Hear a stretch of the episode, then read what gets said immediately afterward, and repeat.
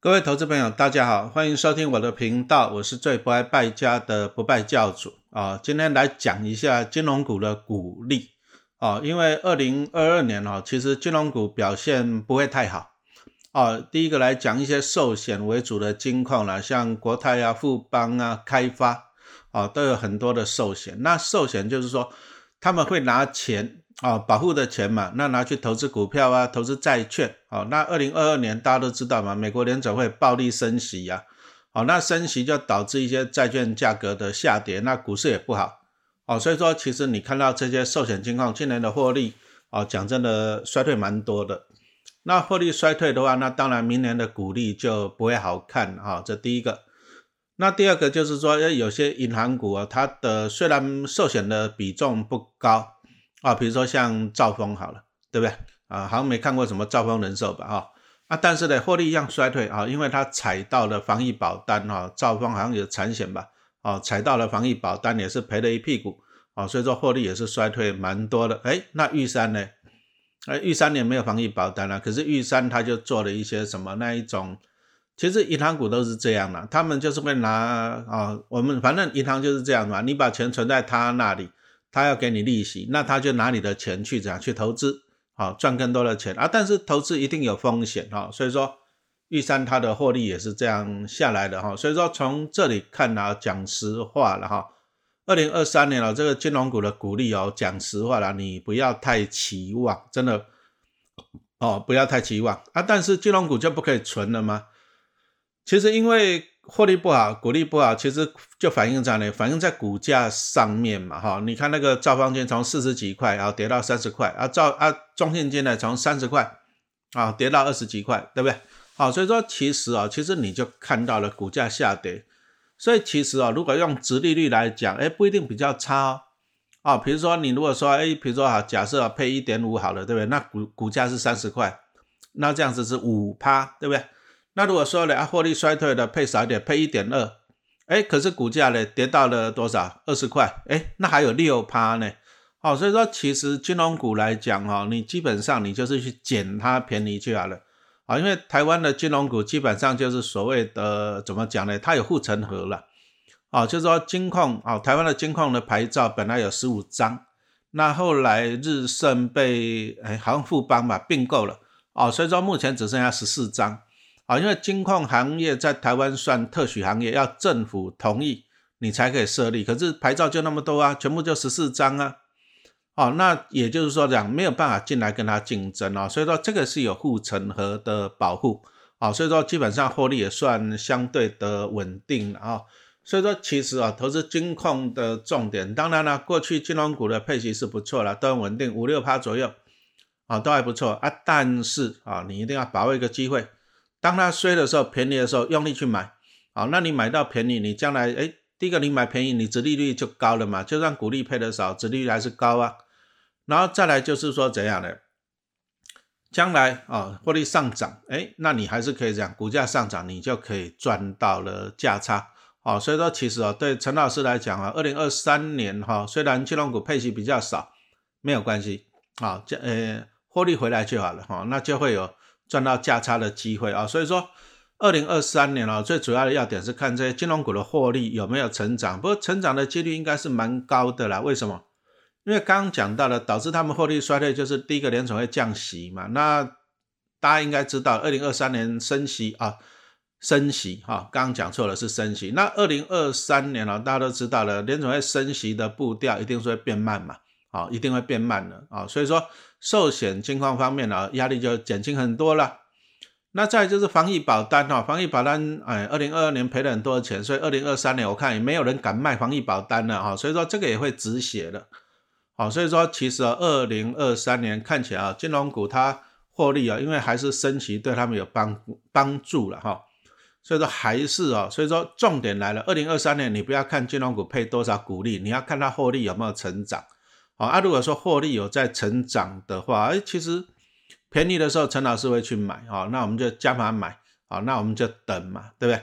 好，那我们今天来讨论一下，就因为台湾人很喜欢股利，哦，所以说慢慢的就有一个迷失啊，啊，选金融股要选那个配息越多的越好，而且呢要印股票。为什么印股票？因为印股票来讲，你看到张数会变多嘛，是不是？啊，那就是现金股利要配多一点，就是所谓的盈余分配率了哈。什么叫盈余分配率啊？比如说这家公司赚了两块钱啊，EPS，可是它只有配一块钱，那这个只有配一半啊，盈余分配率只有配五十趴。好，那投资人可能会觉得说啊，这太小气了哈，为什么不配多一点？可是你看到像那个电信三雄哦，像那个中华电脑，盈余分配率最近三年都达一百趴呢，也就是赚四块就给你四块，好不好？好啊，对不对？大家会觉得很好。可是你要这样子想，公司赚了钱了。他都把钱全部都配给股东，那请问你公司还有没有办法再去投资啊？比如说盖更多的厂房啊，研发更多的机器设备啊，有没有办法？没有办法，因为你都把钱花掉了嘛，是不是？所以其实啊，其实盈余分配率越高的公司，就告诉你就说，啊，我反正我成长性不高了，成长性不高，好，所以说我干脆就把获利啊配给投资人。那有些公司它配息就很小气啊，你说像台积电好了。哦，就真的很小气啊！你看台积电二零二二年大概配了十一块钱，因为二点七五乘以四嘛。可是它前一年是赚了二十三块呢，那大概就赚两块配一块钱哦。那大家都知道嘛，台积台积电它就是要怎样啊？要不断的扩产，增加产能哦，所以说它就必须要把盈余保留下来哦。所以说我们是希望说投资人哦，你可以用更深一点的角度来看股票啊，配的多不一定比较好，为什么？因为它已经没有办法成长了。哦，他的获利没有办法成长了啊，所以说呢，啊，他干脆就把把股利配给你，对不对？可是有些公司是这样啊，我公司还要持续的成长啊，所以我就少一点股利给你啊，但是我获利会成长。好，那获利成长，通常你就可以看到股价的上涨，那赚到的价差会更迷人。好，这个我们先把这个观念啊讲清楚给大家。那其实这些观念啊，陈老师都写在我的新书里面啊，《变身少年巴菲特》啊，《变身少年巴菲特》。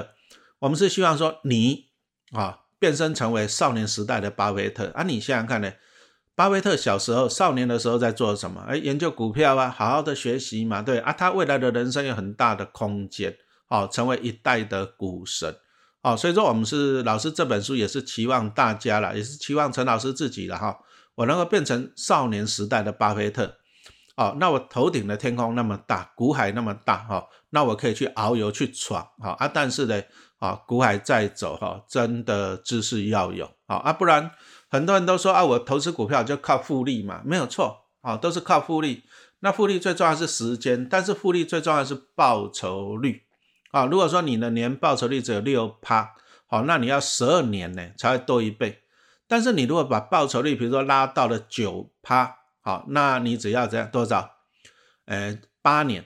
好，你可以节省四年，你就可以得到一倍啊。所以说，其实复利效果最主要的是在报酬率。好，那报酬率这个东西啊，就比较复杂了，因为报酬率是牵涉到一家公司它的获利的能力啊。理论上来讲，当一家公司的获利不断的成长，好，那它的股价也会反应嘛，那报酬率会比较高。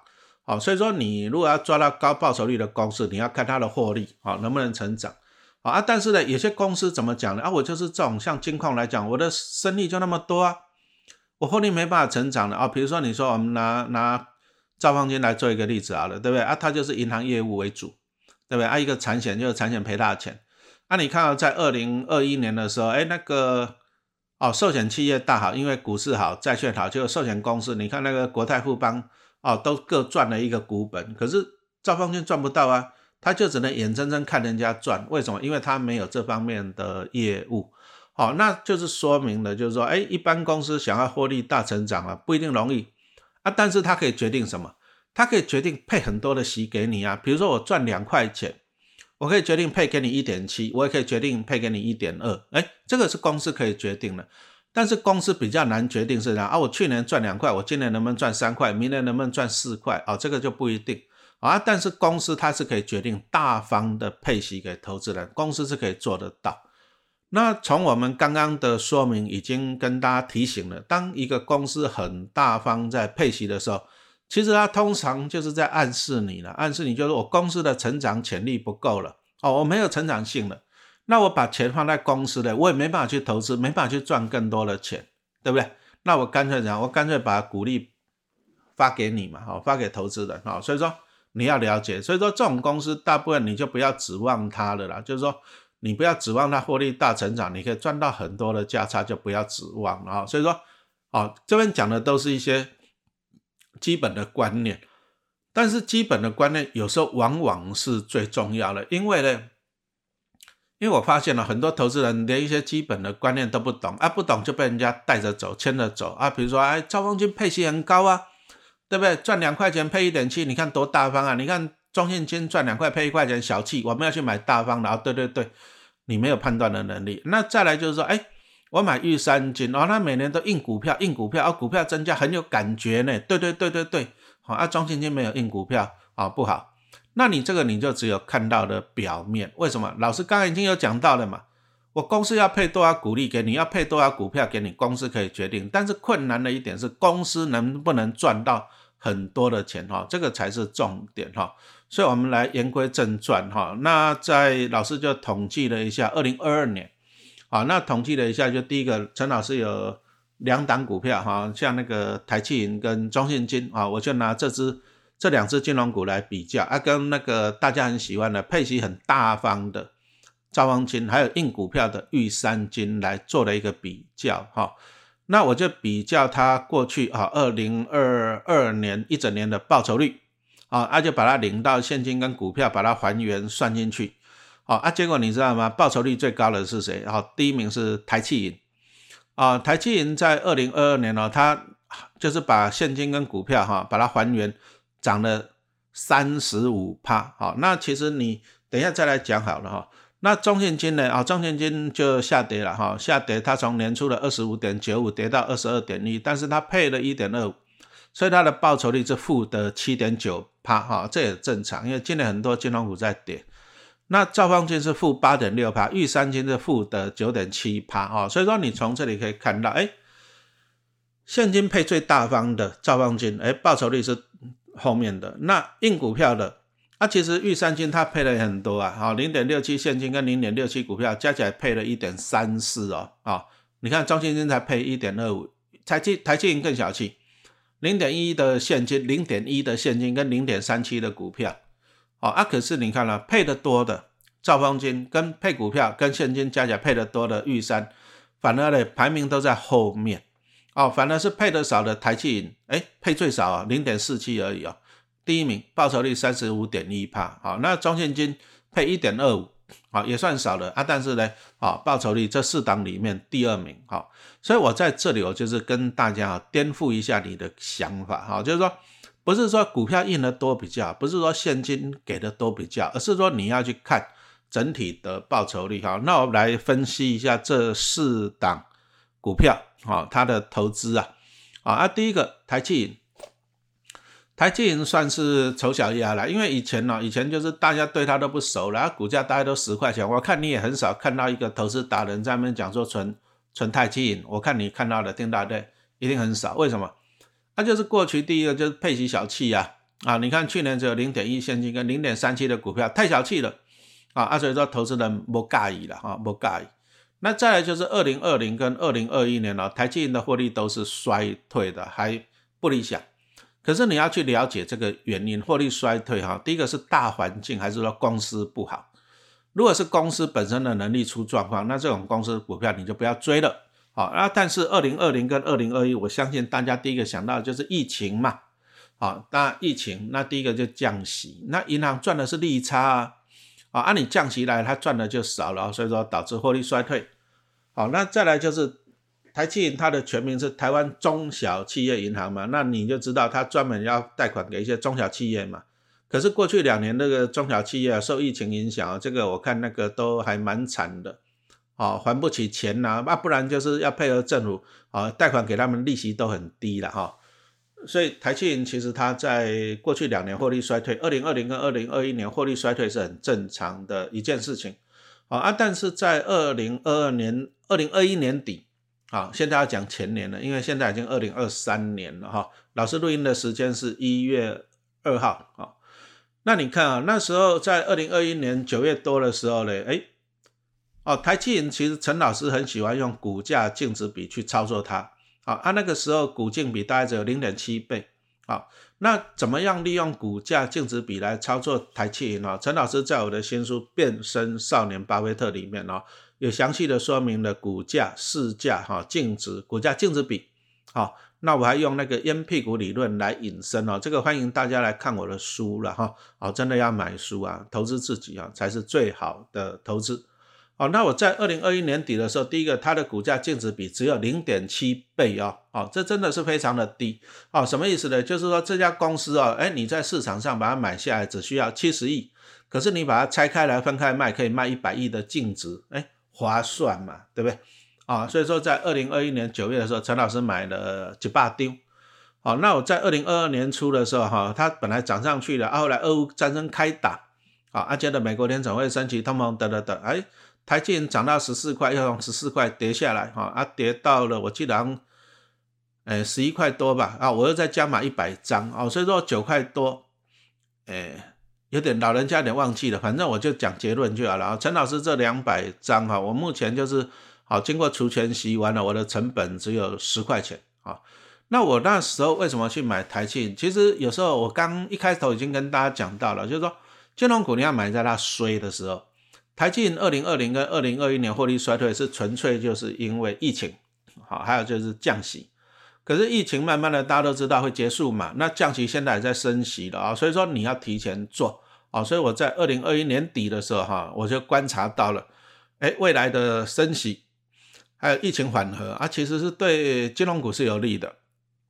啊，特别那时候台积电股价净值比也才零点七倍啊，所以我那时候就进场啊去买台积银啊，那也不错了。我们刚刚算到了二零二二年报酬率高达三十五点一趴啊，那二零二二年整个大盘跌了二十二点四趴，台积银可以逆势上涨三十五点一趴，为虾米啊？因为它的获利大成长啊，今年有机会。获利翻倍了，比去年还要再多一倍哈。那我们就看看它公告了十二年十二月的啊，再说了哈。好，那讲完了台气，接着再讲中信金了。那陈老师持有最多就中信金了哈，大概七八百张嘛哈。所以说二零二二年我也蛮爽了，光领他股利就领了八九十万。好，那存中信金存了超过十年了，每年就领他几十万啊，就这样子领钱领钱啊，也不错。啊，但是中信金呢，就是最近这五六年了，给人家抱怨就是一块金啦，一块啦，因为他大概都赚两块钱，可是都配一块钱啊。比如说像二零二二一年啊，二零二一年也赚了二点七三，很多哦。可是二零二二年呢，配不到一半，只有配一点二五啊，真的是一块金哦。所以说投资人就常常抱怨，就配太少。你如果说他赚到了二点七三，如果拿兆丰金的水准来看呢，最少要配两块钱。啊，赵方金很大方嘛，哈啊，但是呢，中信金的就靠金呢，啊，配的少，啊，那配的少嘞，啊，配的少，那当然投资人就不喜欢啦，不喜欢，所以说你会发现哦，其实中信金它的股价就输给长期输给兆方跟玉山，可是这里就一个很好玩的地方，啊，你如果看 EPS 来讲，中信金超过两块，那兆方跟玉山都还不到一不到两块。一个超过两块，一个不到两块啊，结果呢，反而是这样，兆丰的股价跟玉山的股价都超越啊，中信金、伟虾米啊，我们等一下会来讲啊。那为什么陈老师还是持有中信金比较多哈？那其实啊，你看一下陈老师粉丝团你有贴吗，我我的新书啊，变成少年巴菲特就统计了二零二一年，二零二一年哈，报酬率就中信金是大胜。啊，兆丰跟玉山，那老师今天在粉丝团也贴嘛，哈，二零二二年中信金也是赢了兆丰跟玉山，所以说其实中信金连续两年报酬率都赢，啊，兆丰金跟玉山金，所以你知道我为什么存中信金了吧？哈，好，因为报酬率真的是比较高，然后其实投资人不要只有看他股利了，啊，你说股神波股神巴菲特的伯克夏公司，他一毛钱股利都不配呢？他都没有配股利了，那他赚什么？赚报酬率啊，赚价差嘛，是不是？好，那中信金二零二二年一样获利衰退，哈，那这个原因很简单，就是他们也是踩到了防疫保单了，因为因为中信金它持有那个什么，诶，中信金它持有那一个台湾人寿嘛，因为合并以后哈，所以说哎受到了。好，那接着我们再来看一下兆丰金，好，那讲真的，很多人是喜欢兆丰金呐，啊，因为它配的很大方。啊，你看过去这几年的话，一点五、一点七、一点七，哦，啊，你看今年二零二二年去年的哈配了一点六五了，一点四现金跟零点二五的股票哦，所以说大家很喜欢兆丰金，因为它真的很大方。那大家喜欢就去追，所以说股价就很高哈。所以说你从这里又看到一个重点，不要去买大家喜欢的股票，不然你会付出更高的什么代价。好，那比较好玩的是哦，其实股票我还是一直跟大家报告，就是说你要真的要懂一些专业的东西啊，真的还是要懂，好，非常的重要。那当然最主要就多读书了啊。你如果说你不懂，你又不读书。那你就很容易被人家牵着走啊！比如说你听到人家啊，人家都买兆丰金，人家买了几百张，你想说我就跟着买，对不对？那不一定啊，因为我刚刚已经讲到了，就是说，哎，过去两年呢，兆丰金的报酬率都输给中信金了，对不对啊？所以说你也不要去盲从啊。那兆丰金在二零二二年呢，比较特别的是配了零点二五元的股票股利，为什么？为什么要配零点二五元的股票股利？哦，那其实啊，赵方金他就是想要维持啊，维持一个他配息很大方，哦，他就是必须要维持这一个表面功夫了，要做到。所以说，他如果不配零点二五的股票呢，那你看呢，二零二二年只有配一点四的现金，哎，那投资人可能抱怨配太少了，那配太少了，股价就会下跌嘛，是不是？所以他就要挤零点二五元的股票给你，哎，那股票股利他只是用印的，对不对？电现在不用印了，电脑直接拨给你，不用给钱了。所以其实股票股利是不用给钱的哦啊，但是你看起来你就很爽啊，因为一点四的现金跟零点二五的股票加起来是一点六五，你看起来你就会很爽嘛哈啊，但是你要去了解它，它为什么不一点六五全部发现金？为什么要给你零点二五元的股票？为什么？好，那这个就讲到了一个东西，就是啊，一个那个金矿都有一个东西叫做盈余啊，资本公就是那个什么资本市足率了。那什么叫做资本市足率？哈，那简单的一点就是说，你你想想看嘛，这些金矿是不是拿钱去投资海外的股票跟海外的债券？所以它本身公司要留足够的钱啊，来负担哈这些海外投资的风险啊，这些股票债券投资的风险，这个叫做资本市足率。好，那资本市足率重点就是说，你公司要持有很多的资本。那什么是资本？最简单就是你保留现金呢。啊，比如说我去年赚了两百亿，那我保留一百亿放在公司的资本里面，啊，这个叫做资本市足率。可是赵凤金出了一个问题呀，什么问题？因为他过去配息都很大方啊，所以说赚到钱几乎都发出去了，所以在公司保留的资本很少。可是他啊，公司怎么讲呢？公司他还是收了很多存款户的那个钱嘛，对不对？他外面的投资会越来越大，可是他公司的钱很少。哦，投资外面的钱，投资外面是靠保护的钱，靠存款户的钱，可是他的获利盈余都一直发给投资人了，结果公司的资本很少，公司的资本很少，他如果在外面投资很多的话，那他的资本市足率就不够了，啊，就这样子，啊，所以说二零二二年你就发现到一件事情，那赵方金他就这样，他就把零点二五的现金藏在公司，那配给你零点二五的股票，他就是要把钱保留在公司。啊，那就是要维持那个资本市足率。那当一家公司的资本市足率不够的话，那会怎么办呢？啊，那很简单，那以后的配息会变少。啊，以后的配息会变少，为什么？因为他还是要把公司赚到的钱放在公司里面来充实、来强化资本了哈。好，所以说其实你会发现，中信金以前赚两块配一块钱，为什么？因为他把钱保留在公司，强化资本。好啊，但是兆丰金呢？哎，赚的少，配的多，那结果呢？公司的资本不够了。那资本不够了以后，他就没办法在外面做很大的投资，不然他的资本市足率会不够啊。那那怎么一定？所以说你看啊，赵方金在二零二二年啊，就把零点二五的现金放在公司啊，不给不给你现金了啊，啊给你股票，印印了零点二五的股票啊，这样清楚了吧？啊，但是印股票鼓励不是说哇，那如果说印股票这么爽，那大家都印股票就好了，对不对？会让股本膨胀，好，那股本膨胀什么意思呢？我们来看一下玉山金，好，大家也是很喜欢玉山金的哈。那玉山金为什么？因为玉山金配股票啊，啊配股票，股票你看起来你会迷人呐哈。比如说它在二零二二年哈，它印了它配零点六七的现金跟零点六七的股票哦。那其实我们刚刚讲到了，公司印股票给你，它是其实就是告诉你，它把钱留在公司，它不给你现金。哦，所以说玉山只给你零点六七的现金，那另外零点六七的现金它保留在公司，好，那他但是他印股票给你，印零点六七的股票给你，好，他就是要把钱保留在公司。那保留在公司，那当然第一个就是充实资本嘛，啊，第二个就是说他钱保留在公司，哎，他也将来也可以去做一些什么投资嘛，哦，像台积电这样子。可是印股票，印股票先讲好处了哈。如果说你持有一百张，那他如果印零点六七元的股票股利，你持有一百张，他会印六点七张给你哦。哇，这样看起来很爽啊，一下子得到六点七张了啊。不过我还是跟投资人讲，你不要太开心。为什么不要太开心？因为你就算得到六点七张，可是我讲过了，我们除权息的计算方法就是除权前的总价值跟除权后的总价值是一样的。也就是说，你持有一百张跟持有一百零六点七张，你的总价值是一样的哦。你张数变多了，但是股票跌了啊，所以说其实你也不用太开心啊。但是印股票股利会一个问题，就是股本会膨胀嘛。比如说每个人都一百张变成一百零六点七张了，那股本就膨胀了。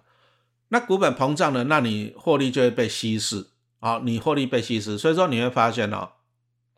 其实玉山金最美好的那一年应该是二零一九年了。二零一九年又获利成长啊，然后又哦获利成长，那一年大概涨了五十二趴左右。可是二零二零年开始啊，讲真的，玉山金说实话就让人家失望了哈。其实报酬率各方面都是排在后面啊，但是它还是维持就是这样硬股票啊。可是我一直强调，硬股票没有用，因为你股价下跌了，你得到股票啊，但是股价下跌，你搞不好还赔钱呢。我们刚刚已经讲到了。二零二二年兆丰金哈，它的报酬率是负的八点五帕，那我负的八点六帕，那我请问你，你拿到现金拿到股票有用吗？你报酬率是负的呢，那表示说怎样？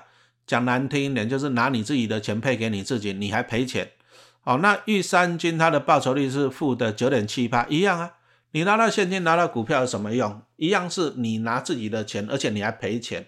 哦，所以说哈，不要看到。配了很多钱你就去追，不要看到配很多钱你就去追，好，那玉山呢一样的，二零二二年获利也是衰退，因为因为我就讲过，其实这些银行这些金矿，它都会拿存款户拿保护的钱去投资，啊，可是呢，二零二二年股市再次不好，啊，啊下跌，啊下跌就让玉山金它的获利就这样，啊衰退。啊，所以说玉山金二零二二年获利衰退，其实幅度还蛮大的。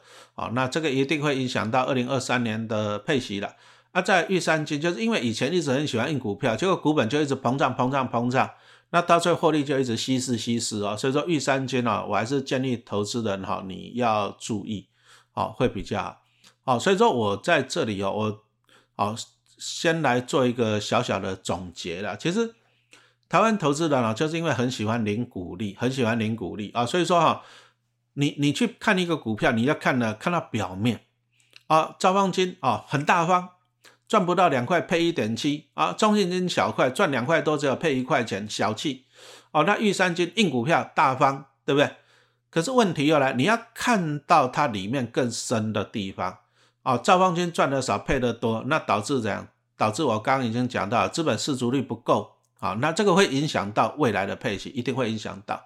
那玉三金就是一直印股票，结果导致股本不断的膨胀，啊，就压缩到啊稀释的 EPS，到最后啊其实获利衰退，所以玉三金的报酬率也都比较差哈。所以我还是跟大家强调一个东西啊，投资股票你还是要回到原点呐。好，回到原点，什么叫做原点？一家公司能够配股利给你，它的原点是什么？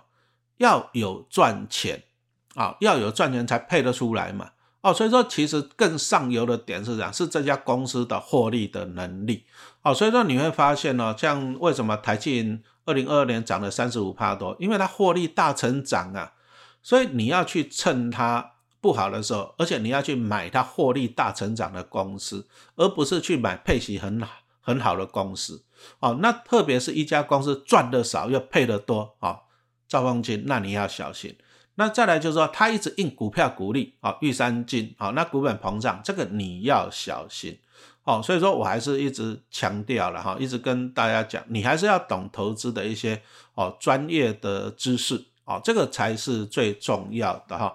那详细的其实这个，这兆丰金哈、玉山金啊，还有那个中信金、台气银，其实这些分析在陈老师的新书啊，变成少年巴菲特啊，培养财富创造力啊，这个是学校没有教的二十二堂课。